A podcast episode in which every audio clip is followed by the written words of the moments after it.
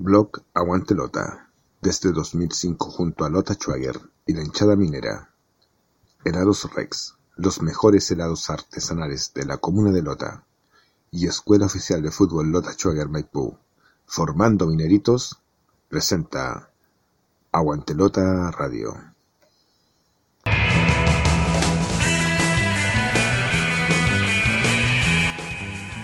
Aquí comienza Aguantelota Radio el programa online que te lleva por la emoción de nuestro equipo del carbón. Comentarios, análisis, historia, entrevistas y todo lo referente a la participación de Lota Schwager en el torneo de la Tercera División A 2020. Aguantelota Radio, con la conducción de Luis Torres Ayllón.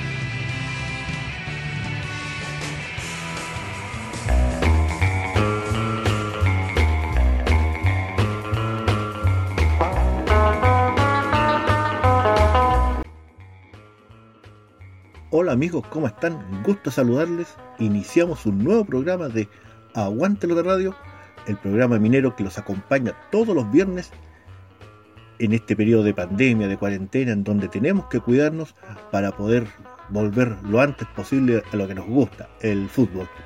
Hoy día, último día del mes de julio, 31 de julio, estamos terminando el séptimo mes, se nos viene el mes de los gatos, algunos haciendo los trámites por el 10% de la FP, pero hoy vamos a dedicar este programa, el capítulo 109 de Aguante Radio, a un amigo que lo pasó mal esta semana.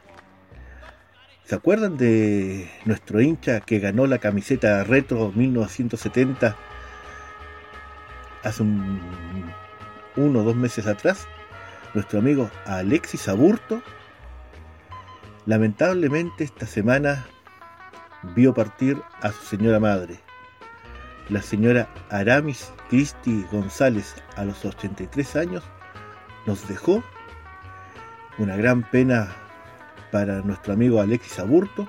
Queremos darle nuestra condolencia como programa minero y decirle que que tenga la fortaleza de saber que, su mamá está, yo creo, mucho mejor que, que, nosotros acá en la Tierra. El programa va dedicado a la señora Aramis Cristi González y le contamos que vamos a hablar, como siempre, un poco de actualidad de la tercera división. Vamos a conversar también sobre la elección de Pablo Milat como presidente de la NFP es importante esa elección para los Schweiger, ya lo vamos a comentar. Vamos a recordar algunas fechas históricas en el calendario minero que se celebraron esta semana que pasó. Y en el Minero con Historia tenemos un entrevistado de lujo. Conversamos con Miguel Espinosa, el arquero del ascenso de 1986, acá, en Aguante Lota Radio. Todo esto y mucho más, como siempre, en tu programa minero, capítulo número 109, hoy día viernes 31 de julio, en memoria de la señora Aramis Cristi González, iniciamos nuestro programa luego de esta pausa.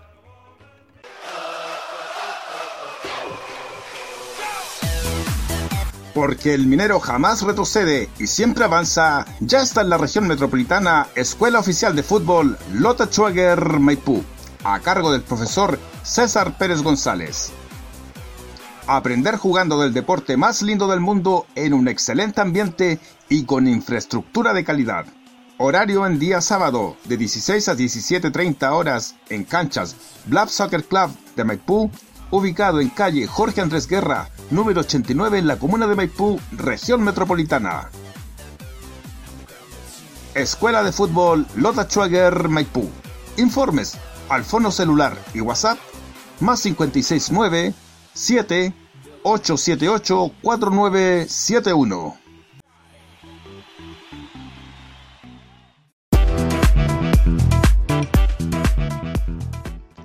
Helados Rex. Los mejores helados artesanales con todos los sabores en la comuna de Lota. Atendido por su propio dueño. Encuéntralos en Aníbal Pinto, 195 Lota Bajo.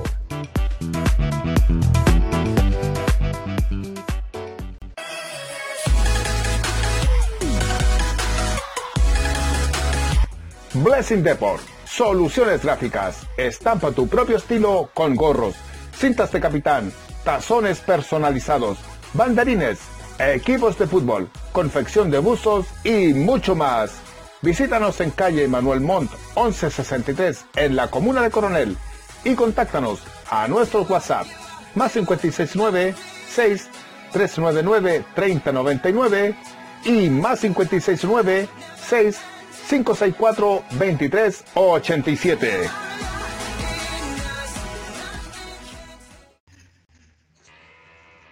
Estás escuchando Aguantelota Radio. Pocas novedades hubo durante la semana en la tercera división. Se mantiene el calendario previsto dependiendo de lo que sea y vaya pasando con la cuarentena, la pandemia, con respecto a esperar al 15 de agosto es decir, prácticamente dos semanas más, para ver la opción de volver a los entrenamientos y un mes después, es decir, el 15 de septiembre, ver la opción de iniciar tal vez el torneo de la tercera división A. Comentarles que en, en la ANFA tercera división están esperando ver qué pasa con el primer partido el primer partido lo juega Guachipato en el CAP, no recuerdo exactamente el, rival. Y dependiendo de qué pase ahí, se, estaría autorizando el inicio de entrenamientos por, parte ¿verdad? de los equipos de tercera división. Eh, recordemos que ayer también hubo contagiado de uno de los eh, nominados para entrenar por parte de, Colo Colo por el COVID pero por otro lado, también eh, durante la semana, eh, Ñublense y la Universidad de Concepción jugaron ya un, amistoso que en, tres tiempos, si no me equivoco, en la cual ya empezaron a, fijarse algunas actividades deportivas eh, con mayor cantidad de, de personas de por medio.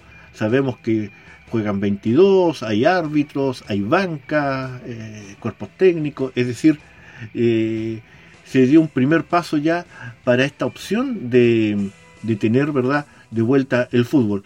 Pero siempre dejar claro que la tercera división no va a volver mientras el fútbol profesional o la NFP no vuelva. Por lo tanto, están esperando qué pasa ahí para luego ver qué pasa en, en tercera división. Y eso es importante estar atento, eh, es importante eh, ir viendo día a día, porque naturalmente ANFA es un, es un organismo que, puede cambiar de opinión eh, de un día para otro, entonces hay que tener cuidado con ello. Recordemos también que dentro del, del torneo hubo dos equipos que, se bajaron de tercera división A, que fue Brujas de Salamanca, que fue Provincial Osorno, y que mm, con 15 equipos se estaría disputando este torneo. No se sabe tampoco el sistema campeonato, si va a ser eh, todos contra todos, aunque creemos que va a ser zonal. Eh, recordar también que hay dos ascensos para la segunda división profesional pero que también hay descenso a la tercera vez. Por lo tanto, mm, hay que estar eh, esperando, eh, pendiente, y naturalmente, ojalá que si se llega a jugar, eh, Lota tenga alguno de esos dos ascensos. También comentarles que el plantel sigue entrenando cada uno en su casa, hay pautas de, de entrenamiento que se han ido entregando a los jugadores que tienen que eh, ir realizando semana a semana. La idea es mantenerles en el, estado físico, cosa que cuando vuelvan a entrenar eh, en su totalidad como plantel al Bernardino Luna, no le, no le sea tan difícil eh, el entrenar en casa como entrenar en, en grupo y, y que ese, ese ese trabajo eh, individual le permita naturalmente tener un, provechoso avance, ¿verdad? Eh, hacia la táctica futbolística. Eso es un, tema, y un tema que lo van a tener que ver todos los equipos de tercera división, un, tema bastante fuerte, el volver a los entrenamientos, se está hablando de un mes, eh, nosotros leíamos por ahí algunos algunos especialistas en, deporte que decían que mínimo eran dos meses los que se debía preparar un, un deportista de alto rendimiento para volver a rendir como tal. Acá se va a dar solamente un mes y salvo que, que, se, que se atrase el, el inicio del campeonato, pudiese ser más tiempo. Esperamos naturalmente que pronto ocurra, en dos semanas más, estamos hablando que en 15 días más deberían empezar los entrenamientos y ahí vamos a estar como aguante la radio viendo en qué, en qué medida verdad llegan nuestros guerreros para poder iniciar un torneo que va a ser domingo, miércoles, domingo, miércoles y entre eso eh, hay que tener plantel, rendimiento físico, obviamente futbolístico, y, tener variantes en cada uno de los puestos que nos permita, ¿verdad?, eh, subyacer lo que van a ser las lesiones, que van a ser muchas, las suspensiones naturalmente por el roce propio del juego, y, esperamos naturalmente ese 15 de agosto para ver cómo llega nuestro plantel a, a entrenar nuevamente. Así que eso queríamos contarles, recordar naturalmente lo que está pasando y que esperamos que pronto vuelva a rodar la, pelotita que es la que tanto estamos echando de menos acá en la zona minera. Grandes historias de Lota Schwager, tomo 1. Y ya tenemos disponible Grandes historias de Lota Schwager, tomo 2. Los libros con la historia de Lota Schwager. Solicítalos al correo aguantelota.gmail.com y ten la historia minera entre tus manos. Datoblog a Aguante. El primer partido oficial de Lota Schwager en el estadio Bernardino Luna ocurrió el 22 de agosto de 2015, en la derrota por la cuenta mínima ante Deportes Ovalle. Datoblog a Aguante Lota. En este segmento del programa vamos a comentar lo que fue la elección del día de ayer del nuevo presidente de la Asociación Nacional de Fútbol Profesional, ANFP. Hubo dos listas, la, lista de Lorenzo Antillo, que dirigente de Audax italiano, y la lista de Pablo Milat, dirigente cercano a Curicó Unido, que también fue intendente de la región del Maule, que deja dicho cargo para presentar una lista de como candidato a la presidencia de la ANFP. ¿Y qué tiene que ver la NFP o qué tiene que ver esta elección con Lothar Schwager. Creemos que sí tiene mucha, mucha relación, puesto que pese a que estamos en tercera A, esperamos que si se juega el campeonato este año o si se juega el próximo año, eh, Lothar Schwager pueda ascender a la siguiente categoría, que en este caso sería la segunda división profesional y por ende entraríamos nuevamente a ser parte de la ANFP y tendríamos que regirnos por esta nueva directiva que está dirigiendo Pablo Milat.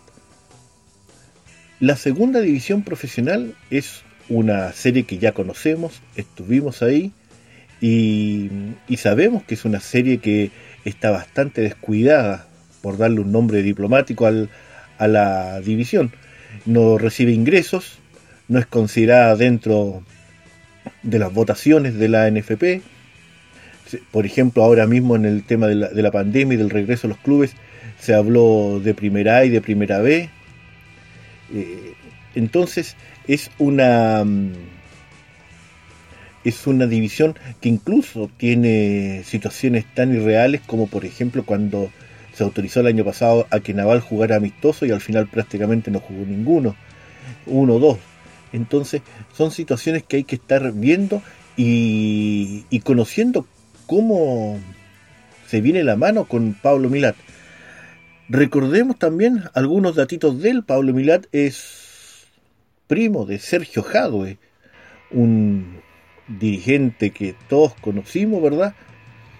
Y incluso la serie lo presenta a muy mal traer. Y además, Pablo Milat es muy cercano a los factoring, aquellas empresas prestamistas, ¿verdad?, que tienen endeudado a muchos clubes chilenos. Pensemos solamente en la época de los Valdés de, de Lota Schwager, cómo operaban los factoring internamente. Hay mucha relación que con Felipe Rojas, que tiene triangulación con equipos como Deportes Copiapó, como Rangers, como Antofagasta. Entonces, eh, usando palos blancos, utilizan a otras personas, ¿verdad? Como que eh, son dirigentes de clubes, pero los dueños son este mismo, un grupo minoritario de, personas. Entonces, ese tipo de temas van a ser bastante importantes a la hora, ¿verdad?, de ver cómo se va a plantear Pablo Milat con los equipos de segunda división. ¿Y a qué pudiese aspirar Lota Schwager si logramos el anhelado ascenso y volvemos ¿verdad? al profesionalismo. Por lo mismo quisimos conocer el programa de Pablo Milat y, tiene 12 mm, acciones a realizar, de las cuales una está directamente relacionada con la segunda división profesional y por lo tanto vamos a nombrar las otras y vamos a, a centrarnos un poquito más en la, mm, en la que corresponde a la segunda división profesional. Su primera acción dice mayor transparencia en la administración y gestión de la NFP y de los clubes. Habla, ¿verdad?, de declaración de patrimonio, habla de hacer cumplir la norma sobre prohibición de propiedad cruzada entre clubes. Ahí va a tener un tema bastante fuerte, por lo que ya habíamos comentado. Fortalecimiento del gobierno, la número 2, eh, repito todo, mejor. La número 2 es fortalecimiento del gobierno corporativo de la NFP ya haciendo evaluación de los estudios disponibles sobre la estructura organizacional, se creará el cargo de director de desarrollo e innovación, se creará el cargo de director deportivo nacional que sea como un asesor técnico del, directorio, em, se creará una central de compra y convenios que alcancen acuerdo en temas como seguro, transporte, hotelería, etc. Como número 3, habla del trabajo colaborativo permanente entre la NFP y los clubes, se creará una unidad, de, atención a los clubes que funcione con ejecutivos que se preocupen de brindar la mejor atención a cada uno de los clubes chilenos. Harta creación de cargo, se ve aquí. 4. Fortalecer el trabajo con socios estratégicos. Buscar mecanismos para potenciar y promover el producto fútbol chileno en trabajo estrecho ¿verdad? con el CDF y otros socios estratégicos. En la número 5, mejorar el sistema de torneos y la liga chilena, manteniendo la estructura de campeonatos sencillo de entender para los espectadores, así como buscar simpleza en la determinación de los distintos cupos a competencias internacionales, elaborar estrategias de desarrollo de largo plazo en un fuerte enfoque comercial, trabajar en temáticas destinadas a pensar con sentido de fidelización y retorno de inversión, la programación de partidos deberá considerar la distancia geográfica. La idea dice que, por ejemplo, si un, un club tiene que viajar en avión, eh, se le pagará el, extra que sale de un pasaje normal y que se programará también para mm, que los jugadores puedan jugar y viajar el mismo día de regreso a sus ciudades. En la número 6 potenciar el desarrollo de las selecciones nacionales. La número 7 la vamos a saltar, porque esa es la que tiene que dar eh, tema con la segunda división profesional. La 8, potenciar el desarrollo del fútbol femenino, que ahí entraría también lo de Schweiger, que tiene su rama femenina. Eh, dice avanzar en un plan de trabajo para conseguir auspiciadores específicos para el fútbol femenino se, mejorará el seguro médico del fútbol femenino en cuanto a la cobertura tanto económica como médica para así cubrir la totalidad de los gastos de intervención quirúrgica o de otros tratamientos complejos. Me parece bastante bien que se preocupen del fútbol femenino también. 9. Diseñar un plan nacional para el fútbol joven.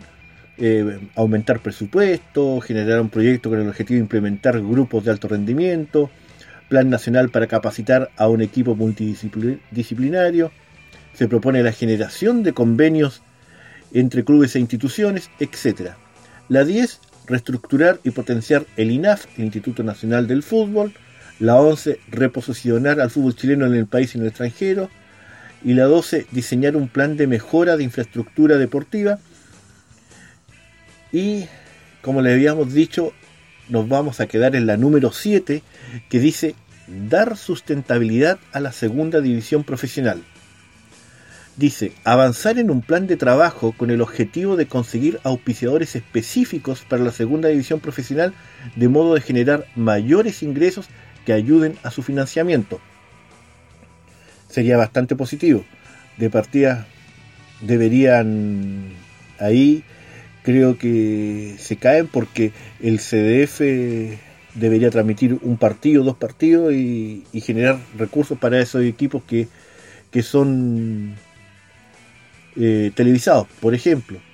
Dos, dice, se avanzará hacia transformar a esta división, esto es muy importante, se avanzará hacia transformar esta división en un torneo enfocado en jugadores sub-23, con las excepciones establecidas.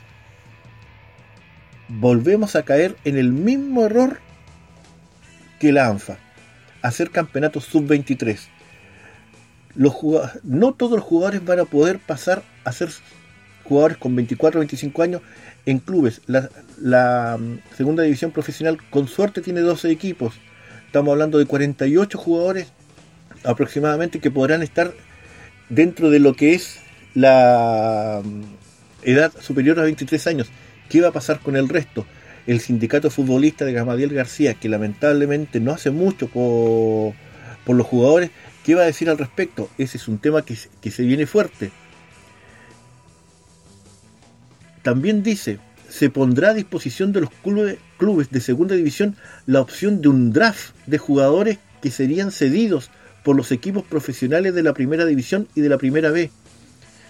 De partida, el draft es como el sistema que se utiliza en, en México, en donde los jugadores, los equipos ponen a los jugadores en el mercado y se hace una transacción casi como un, mercadeo de jugadores en ese, en ese draft. Y aquí pasaría lo mismo, pero quiero, quiero leer de nuevo, dice, se pondrá a disposición de los clubes de segunda división la opción de un draft de jugadores que serán cedidos por los equipos profesionales. O sea, la segunda división, que se llama profesional, no lo sería. Entonces, ahí hay un contrasentido. O sea, la segunda división no es, no es profesional, o es profesional. Y van, van eh, la segunda división, los equipos van a ser... Eh, una especie verdad de laboratorio para que los equipos de primera A y primera B em, eh, prueben a sus jugadores, después se los lleven y dónde queda el semillero de cada uno de los equipos. Un tema. Los reglamentos de los campeonatos de esta división deberán ser consensuados y aprobados por los representantes de los clubes para participantes en la misma. Eso es lo mínimo que se debiera hacer. Se fijan, se viene temas complejos para la segunda división profesional. Y si Lota Schwager logra ascender, va a estar dentro de. Y no se habla nada, por ejemplo, de la cuota de incorporación. No se habla absolutamente nada de la cuota de incorporación, que es una cuota extremadamente millonaria. ¿Y qué vamos a hacer ahí? ¿Vamos a esperar que la familia Castro se ponga nuevamente? Yo creo que sería. A mí me daría vergüenza ajena una, una situación de esa naturaleza. Creo que han hecho mucho por la institución, pero para eso hay que eliminar esa cuota de incorporación que es nefasta, completamente nefasta. Pero este es el programa de Pablo Milat, el programa del desde ayer presidente de la NFP, y quisimos comentarlo acá en Aguantelota Radio. Si quieres escribir al blog Aguantelota con ideas, temas y opiniones, hazlo al correo aguantelota.gmail.com. En internet, síguenos en blog Aguantelota desde el 2005 con la historia, estadística y actualidad del equipo del carbón.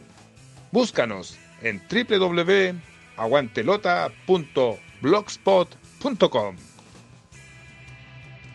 La semana pasada iniciamos una nueva sección de recordar partidos históricos que hayan ocurrido durante la semana anterior al programa. En esta semana del 26 al 31 de julio pasaron varias cositas. Por ejemplo, el día 26 hay varios partidos, como por ejemplo el 69, un empate a cero con Municipal de visita, el 81, un 3 a 0 a Iberia, lo mismo que el 87, un 3 a 0 a Iquique, que venía por ejemplo con el, con el mundialista peruano José Velázquez. Em, el día 27 es un día en donde Lota Schwager no tiene buenos resultados, empata con Antofagasta el 75, pierde el 80 con Aviación de local, empata de local el 86 con Deportes Laja y pierde el 2003 con Fernández Vial.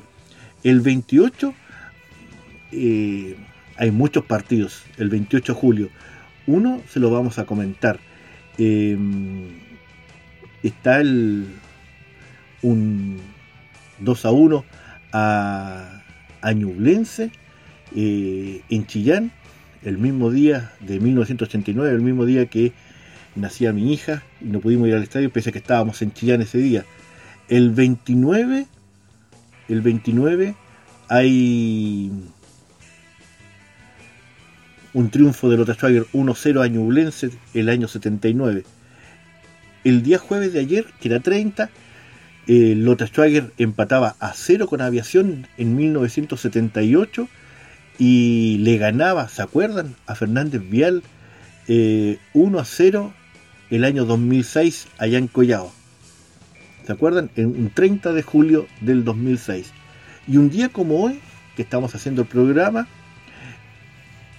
en 1977 Lota Schwager perdía el invicto del campañón de 1977 cuando perdía con Colo Colo 2 a 0, un día como hoy. Y si quieres revivir eso, revisa la, la clase virtual que hicimos sobre la campaña del 77. En un día como hoy, Lota Schwager en 1994 perdía de local 2 a 1 ante Iquique. El 2005 teníamos un partidazo allá en el Morro y, le vencíamos a Naval por 3 a 1 y el 2011 lamentablemente en Curanilagüe perdíamos 3 a 0 con Rangers de Talca. Para recordar algunas fechas que pasaron esta semana, ¿verdad? Y algunos partidos para recordar acá en Aguante Lota Radio.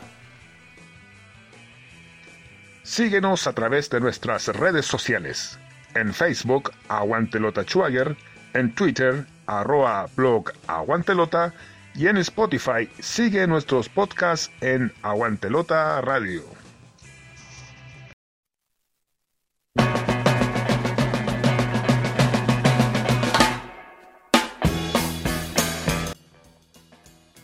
En el Minero con Historia, hoy día en Aguantelota Radio, vamos a conversar con uno que está dentro de, los principales y mejores arqueros que ha tenido la historia de Lota Schwager.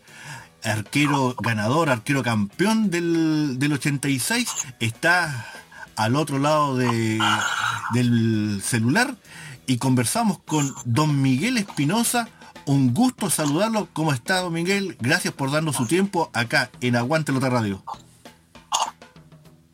¿Cómo está, Luis? y cómo están los auditores de Aguante Lota Radio.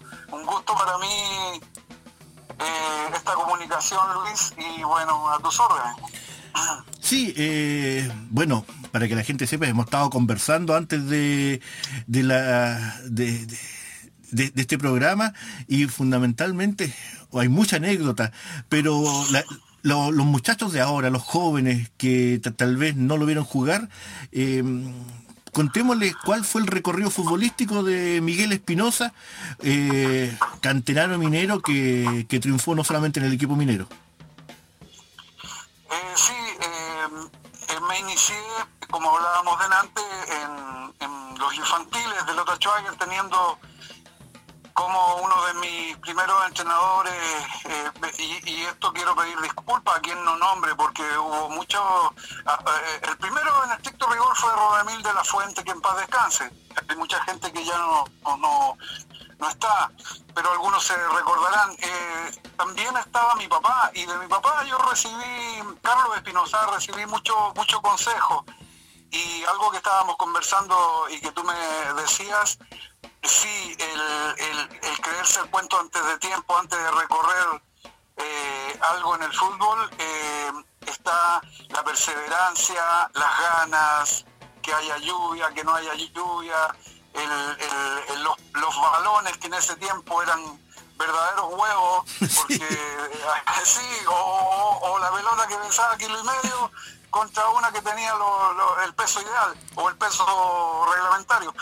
Entonces habían, me acuerdo que entrenábamos en tiempos de invierno con guantes de, de las personas que trabajan en la carpintería, me acuerdo porque, eh, bueno, eran otros tiempos también, pues. Entonces, eh, ahí empecé, en la cantera. Y, después eh, me fui a Cobresal, bueno, después de ser campeón, de tener la suerte de ser campeón en un equipo lleno de, jugadores eh, muy eficientes que fueron elegidos y traídos por Juan Carlos Ganga en ese tiempo.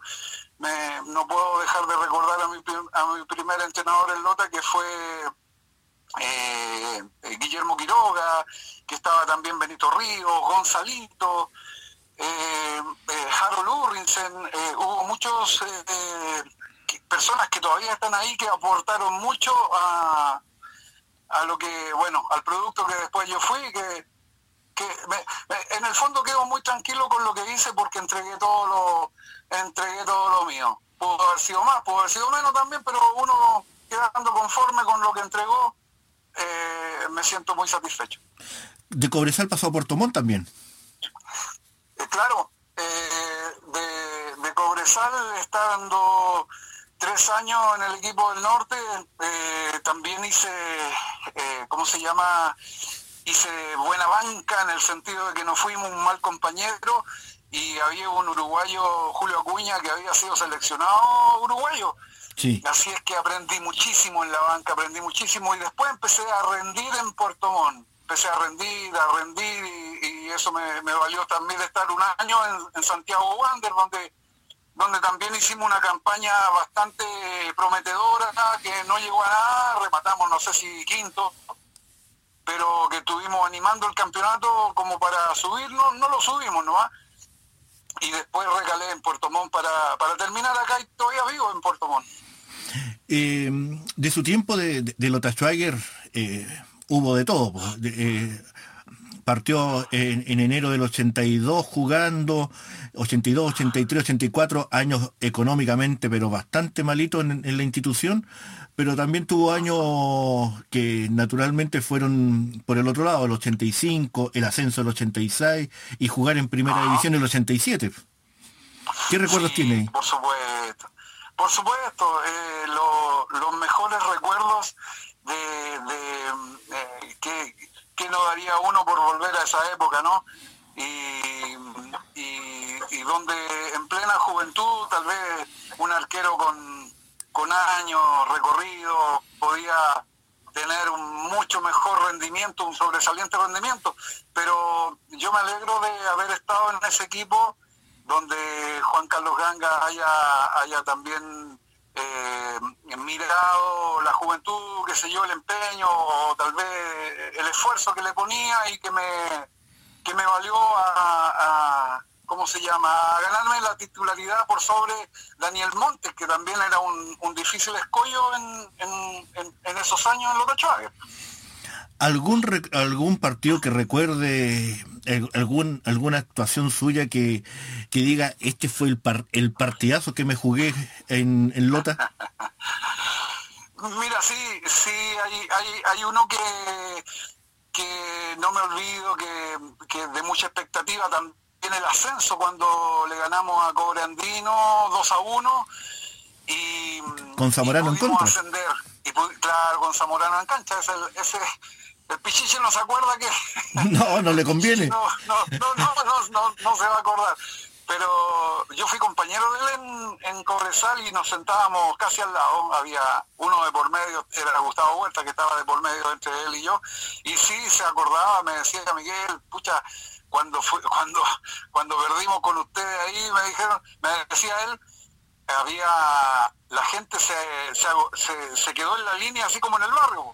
Bajó de la galería y se quedó hizo una hizo un rectángulo de gente de personas claro los pues. últimos 10 minutos fueron así. Sí ahí estábamos. Y, y, y, me gritaban de todo flaco cuidadito nomás con hacer un gol y daba cosas así lo, se acordaba de eso de esa anécdota. Mm, sabrosa por supuesto. Naturalmente naturalmente. Claro. Y... ah, el, partido que te iba a decir, que ese, ese es natural porque ese no nos valió eh, llegar a primera división, pero el, partido anterior fue con O'Higgins, que ese año O'Higgins era, era el equipo favorito para subir a primera división y nosotros lo ganamos con, eh, le ganamos a O'Higgins en casa en, el Federico Schwager con el gol de Jorge Pérez. Creo que ganamos 1-0. Con el gol de Jorge Pérez a los cuatro minutos. Jorge Pérez. Sí, sí. Y, y fue un, un, partido ante un, un rival enconado que, que no daba pelota por perdida. Fue un, un, lindo partido. Me acuerdo, me acuerdo bastante de, de eso. Pero también uno se acuerda del eh, el, el, partido, yo creo que más importante de la carrera de uno, eh, bueno, lo hablo como hincha, eh, el debut ¿Se acuerda el debut por Lota? Sí, sí, por supuesto. Mira, yo debuté con todos los nervios que me, siguieron. Menos mal que Guillermo Quiroga, que era el entrenador, me hizo debutar en Ovalle.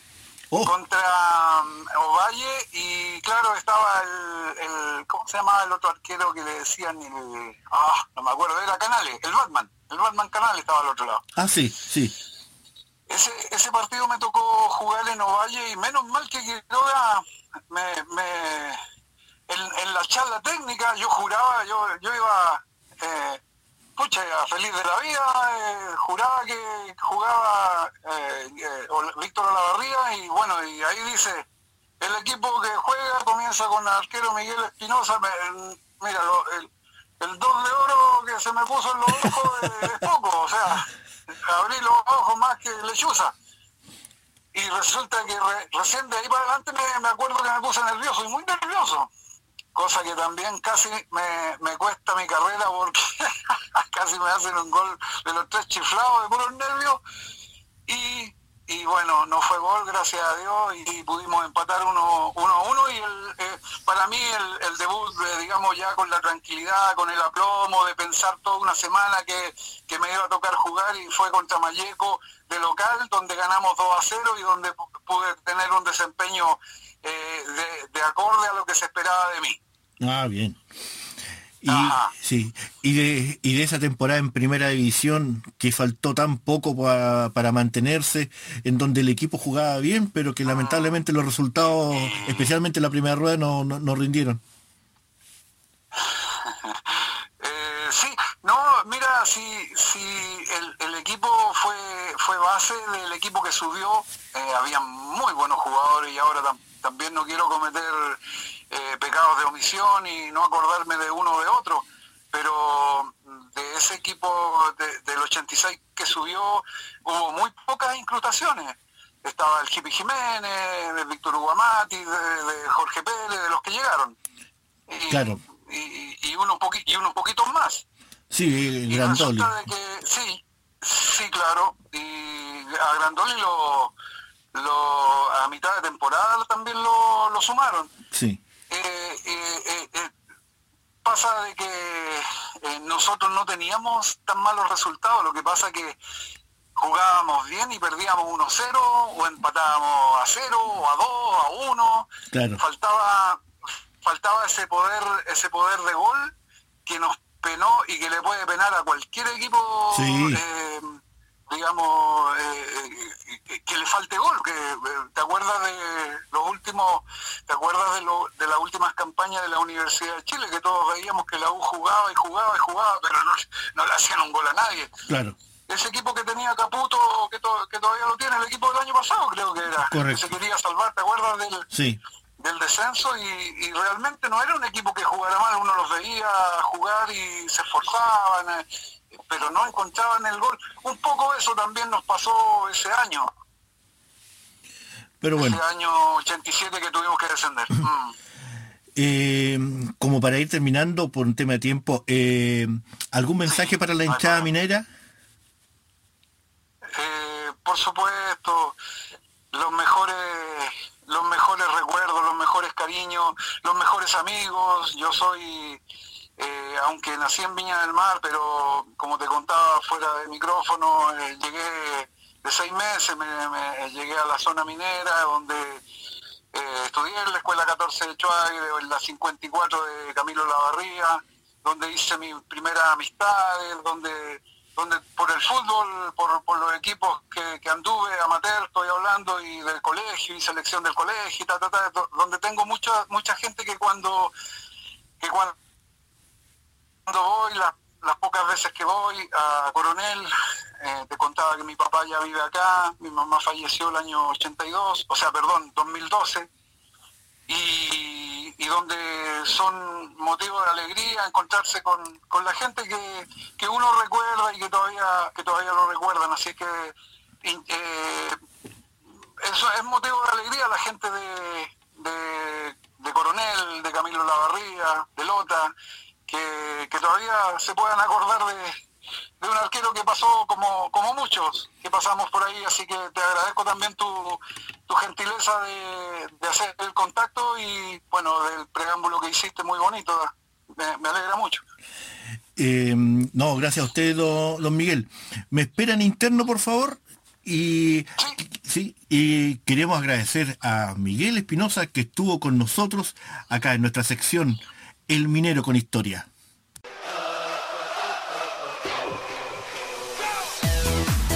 Porque el minero jamás retrocede y siempre avanza, ya está en la región metropolitana Escuela Oficial de Fútbol Lota Schwager Maipú, a cargo del profesor César Pérez González.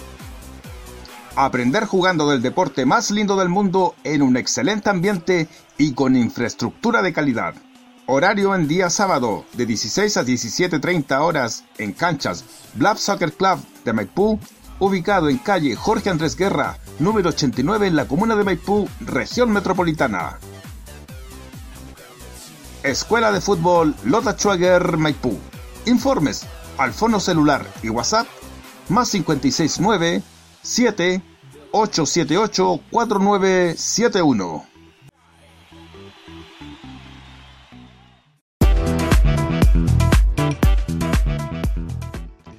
Helados Rex. Los mejores helados artesanales con todos los sabores en la comuna de Lota. Atendido por su propio dueño. Encuéntralos en Aníbal Pinto, 195 Lota Bajo.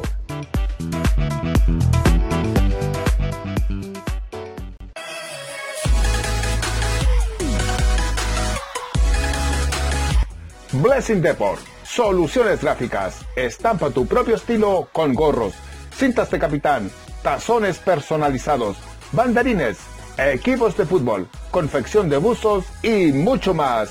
Visítanos en calle Manuel Montt 1163 en la comuna de Coronel y contáctanos a nuestro WhatsApp más 569 6 399 3099 y más 569 6 564 2387.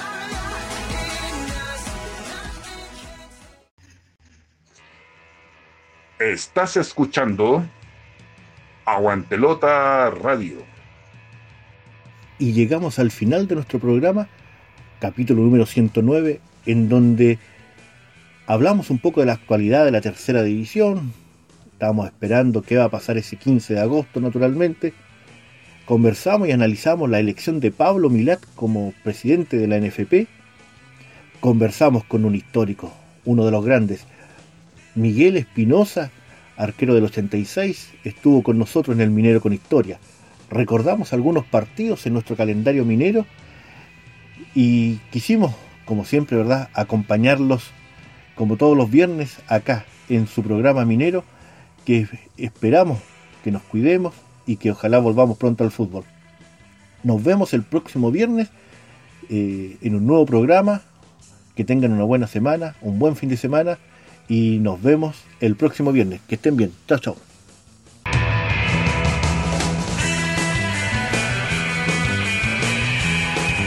Y aquí concluye una edición más de Aguantelota Radio. Nos reencontramos el próximo programa con más información del equipo de la lamparita. Este programa fue gracias al aporte de www.aguantelota.blogspot.com. Helados Rex, los mejores helados artesanales de Lota, ubicado en Aníbal Pinto 195 Lota Bajo. Y Escuela Oficial de Fútbol Lota Schwager Maipú, formando mineritos. Las opiniones vertidas en este programa son de exclusiva responsabilidad de quienes las emiten y no representan necesariamente el pensamiento de blog Aguante Lota.